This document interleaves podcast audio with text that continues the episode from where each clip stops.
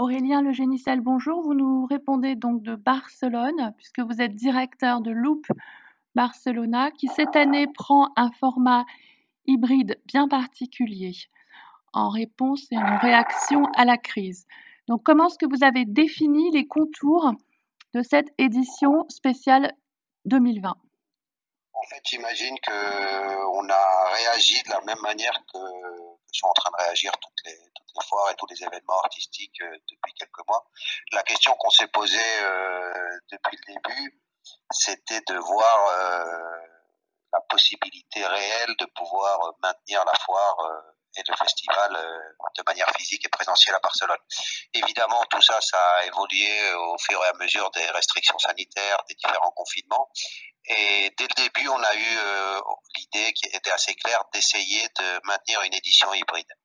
Euh, D'abord, d'un côté, parce qu'on voyait que, que, toutes les autres foires euh, étaient parties, au moins essayer de maintenir leur partie online, chose qui euh, fait euh, du sens pour l'art vidéo. Loop est une foire qui présente de l'art vidéo exclusivement, un, art, un artiste, une œuvre et chaque galerie. Donc euh, évidemment, euh, la partie de l'image en mouvement euh, s'adapte très bien, mieux que d'autres formats, disons, mm. au monde digital. Donc on avait, on, on, avait conscience que cette partie était essentielle pour nous, mais en même temps, c'était important pour nous en tant que foire qui, a une taille moyenne, on n'est pas une foire énorme, de pouvoir essayer de maintenir une présence physique parce que une des euh, grandes questions ou un des axes qu'on veut toujours euh, maintenir à, Loop, c'est un rapport euh, un rapport à la vidéo qui soit respectueux dans un cadre qui puisse être intéressant pour le spectateur. Une des idées fondatrices de, de la foire de Loop, c'est c'est justement ce rapport physique à la vidéo parce que la foire naît de cette idée que l'art vidéo est présenté d'une manière enfin, est très difficilement présenté, disons, dans, dans des foires euh, mm. classiques. Il y a peu d'art vidéo et dans des conditions qui sont compliquées. Déjà, la réception des œuvres d'art est compliquée dans une foire, mais alors la, la partie vidéo est toujours très compliquée. Donc nous, notre pari, ça, ça a été, euh, la foire existe depuis 18 ans, donc là c'est la 18e édition, de présenter des œuvres d'art normalement dans une chambre d'hôtel euh, de manière indépendante, ce qui permet d'avoir des conditions de, de, de réception de l'œuvre et de pouvoir voir l'œuvre d'une manière euh, beaucoup plus tranquille, en s'asseyant sur le lit, en s'asseyant sur un canapé, en, en rentrant dans, dans l'œuvre. Donc cette partie, euh, disons, importante de relation à, à, une, réception physique de, de l'art vidéo était très importante pour nous. Évidemment, c'était impossible de le faire euh, dans une chambre d'hôtel et dans un hôtel, premièrement parce que au fur et à mesure des mois, on a vu que les hôtels à Barcelone étaient euh, fermés, de plus en plus fermés. Et, et deuxièmement, euh, évidemment, pour euh, à cause des conditions sanitaires et, de regroupement de personnes, c'était impossible. Donc, on a eu l'idée de transformer euh, cette partie euh, de l'hôtel physique en, dans un format plus d'exposition, qui est présenté au musée d'histoire de Museo d'Historia à Catalunya, nous a laissé un espace euh, assez large, assez grand pour pouvoir euh, exposer une série d'œuvres vidéo. Donc l'idée un peu c'était de, faire cette transformation exceptionnelle cette année, un peu dans l'idée de, certaines foires ou je pense de, nombreuses foires qui, euh, qui de plus en plus incluent soit des, des, parties de, commissaires, des sections, des invitations à des, à, d'autres pays étrangers comme Arco. Il y a de plus en plus de contenu, disons, euh, vraiment euh, d'exposition euh, dans les foires parce que euh, elles en ont besoin aussi pour attirer le public, parce qu'il y a de la concurrence. Donc nous, on voulait aller vers, vers ce format et on a décidé d'appeler ça Loop Salon, un peu en référence au salon parisien de la fin du 19e siècle, mm. où les artistes présentaient les œuvres, etc. Et qui sont d'une certaine manière les, les grands-parents ou les ancêtres de, des foires contemporaines. Alors justement, donc par rapport à la plateforme, euh, comment est-ce qu'on réagit euh, les galeries et est-ce qu'elles ont euh, joué le jeu par rapport à cette nouvelle formule? Les galeries ont joué le jeu en, en règle générale. premièrement parce que, comme je vous disais, l'art vidéo se prête assez bien à, au mm. monde digital, donc on est habitué, euh, on est habitué à, à, avoir des, avoir, avoir des vidéos, avoir, avoir des images en mouvement à travers notre ordinateur. Évidemment, euh, il y, a, y a une discussion, et c'est, je pense, une discussion qui existe dans le monde de l'art en général et dans l'art vidéo en particulier sur euh, est-ce que, est-ce que est-ce que c'est la même chose de le voir sur son ordinateur que de le voir, mm. enfin, ou sur sa télé, mm, que de le voir en vrai mais, mais elles, ont, elles ont été plus réceptives, je pense. Après, je ne peux pas mm. savoir par rapport à d'autres fois, mais elles ont été plus réceptives que de montrer euh, online euh, euh, d'autres formats comme la peinture ou même mm. l'installation. c'est un peu plus compliqué. Donc, a priori, elles ont, elles étaient, elles ont été réceptives. Après, je pense que ce qui est intéressant, si on peut trouver quelque chose d'intéressant dans dans, dans ces mm. mois euh, très compliqués pour tout le monde, c'est euh, la, la, réflexion sur euh, sur sur sur la sur sur la présence physique de Noroda, la manière de d'entrer en relation avec avec ces œuvres-là. Il est vrai que comme partout, il y a eu il y a eu un débat, il y a, il y a des galeries qui sont mm. très clairement positionnées contre tout ce qui est online, enfin Mm. positionner contre, euh, je sais pas si peut-être la mm. formule est un peu mm, exagérée, mais elles, elles, ont pas trop confiance en, en dans le monde online tel, tel, tel qu'il est euh, aujourd'hui euh, mis en place. Et puis il y en a d'autres qui, qui, sont, qui, sont, qui sont assez favorables. Je pense qu'il y a un débat comme, comme un peu partout. en ce qui concerne justement l'exposition que vous signez, hein, que en tant que commissaire, justement, Tales from an Old World, Qu'est-ce que nous dit ce, ce, panorama avec des questions qui sont euh, assez euh, prophétiques aussi sur la période? Euh, oui, ce qui m'avait intéressé, je m'étais, moi, comme commissaire, je suis directeur de la foire, mais je suis aussi commissaire indépendant et critique d'art en mhm. Espagne et en France un peu. Donc, moi, je me suis retrouvé, ce qui m'a paru très intéressant, dans une situation qui est normalement pas celle du commissaire, qui choisit les œuvres et choisit discours qu'il veut, qu'il veut donner ou l'idée qu'il veut transmettre. Dans ce cas-là, je, je, me suis retrouvé, on a fait cette transformation, euh, à travailler avec une sélection euh, d'œuvres qui est une sélection, disons pour être simple, plus ou moins arbitraire, puisqu'elle est, euh, elle est euh, conditionnée par, par la foire et par les intérêts commerciaux et par chaque galerie. Chaque, chaque galerie présente, mm. présente une œuvre. Donc l'exposition est une exposition qui montre une sélection d'œuvres de la foire. Donc à partir de là, comment lui donner une cohérence euh, de commissaire, comment donner un sens à, toutes ces œuvres différentes. Et je me suis retrouvé dans une position un peu compliquée, mais très intéressante. Et je me suis dit, faisons, le, faisons à l'envers.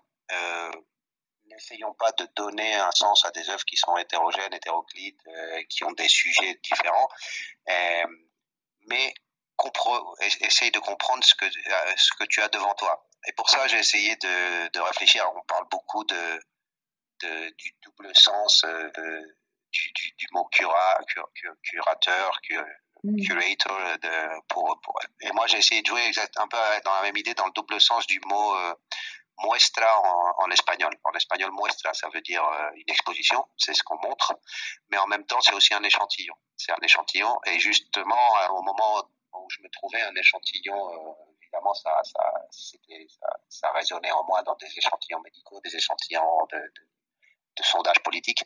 Et en fait, ce que j'avais devant, d'une certaine manière, c'était un échantillon qui n'avait même pas été choisi par moi, donc très très arbitraire, très très euh, représentatif, je pense, de, l'art vidéo qui se faisait avant euh, avant 2020, parce qu'en fait, euh, il y a deux œuvres qui ont été produites, parce que ça a été difficile de produire pendant pendant cette période, deux œuvres qui ont été produites en 2020. Donc ce que j'avais, c'était au contraire un échantillon de ce qui se faisait avant.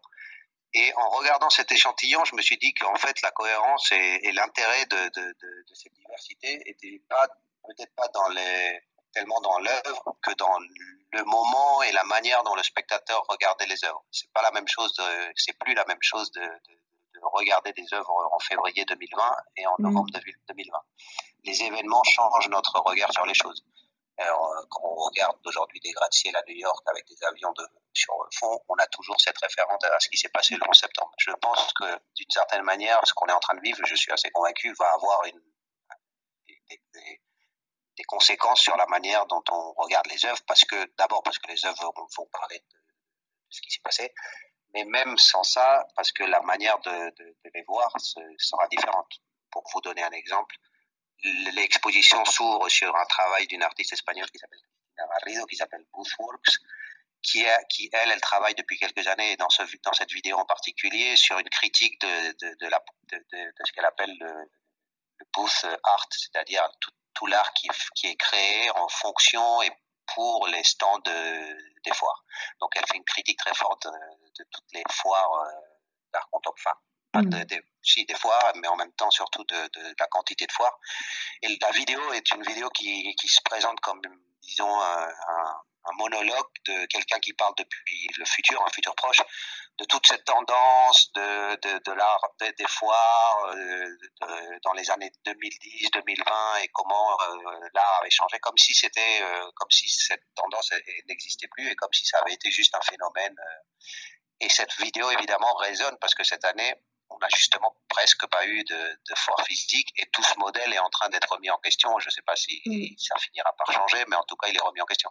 Donc, présenter cette œuvre qui prend une dimension différente dans, un, dans une expo qui est une expo, mais une foire en même temps, donner plus, euh, enfin, donne une autre lecture, une, une couche supplémentaire à l'œuvre.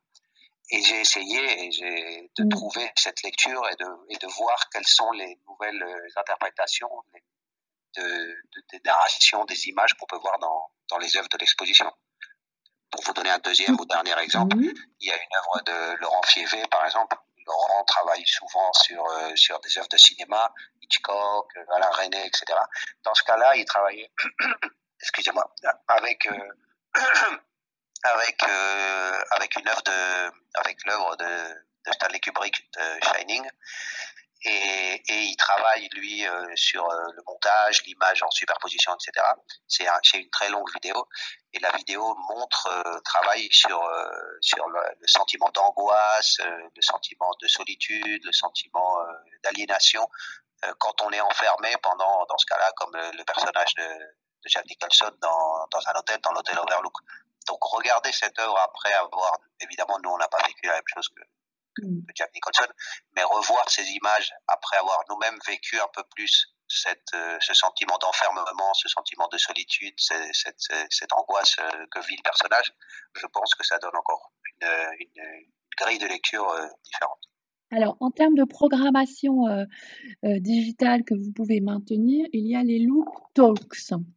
Donc, euh, comment est-ce qu'ils vont se dérouler et quel, intervenants euh, vous avez souhaité euh, inviter euh, les Loop Talks, c'est quelque chose qu'on fait chaque année oui. à la fois. Pour nous, c'est quelque chose d'important de, de, de, de, maintenir la partie foire complètement commerciale et euh, un programme d'intervenants.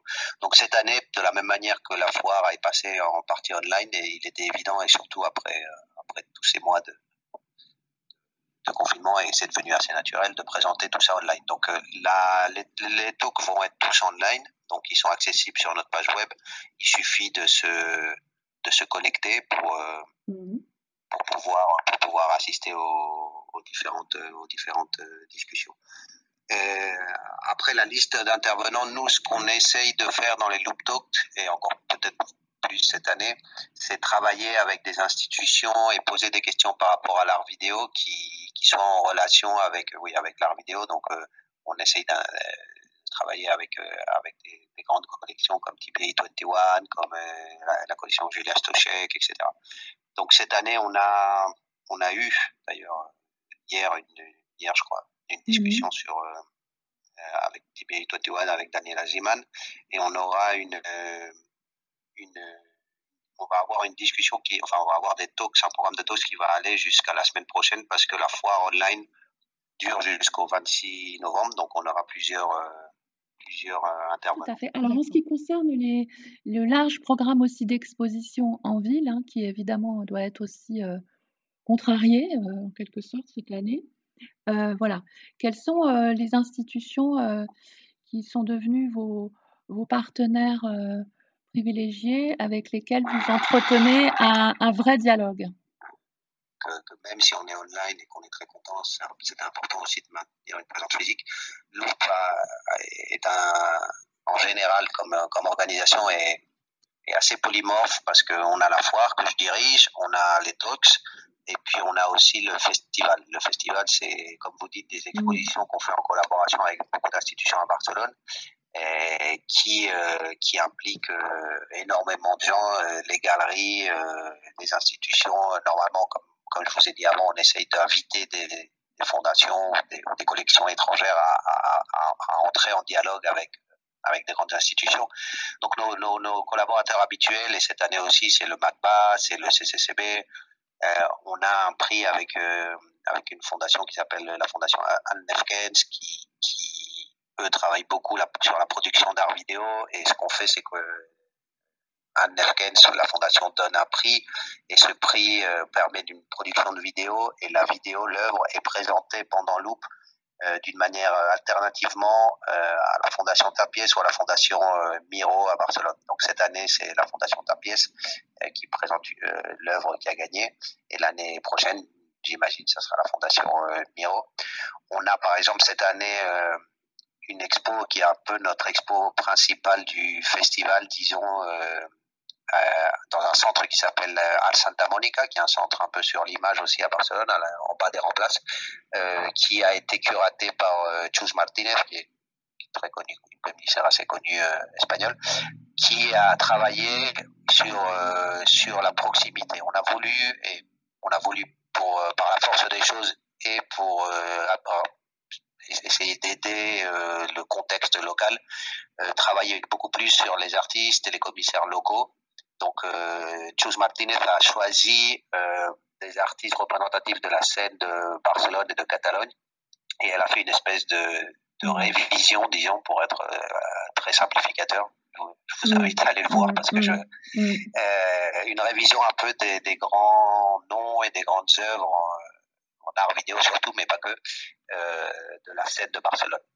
Et donc on a des programmes dans, dans, dans, dans plusieurs centres euh, moins connus. On aime aussi s'ouvrir, euh, ou surtout dans le festival, ouvrir euh, les portes à des, à des centres qui sont pas a priori des centres d'art comme le Centre Amarès, comme mm. le Centre Excursionniste pour faire des excursions. On essaye de mettre c'est vraiment un, tissu de collaboration qui vont depuis la galerie qui va présenter de la vidéo parce qu'on essaye et, ça marche assez souvent de de, faire une semaine euh, de vidéo dans les galeries. Donc, les galeries collaborent avec nous, les centres euh, qui sont pas peut-être pas euh, des centres d'art euh, a priori euh, présentent aussi des vidéos. Et après les grandes institutions comme le MACBA, Fondation Tapies, Fondation Miro, CCCB.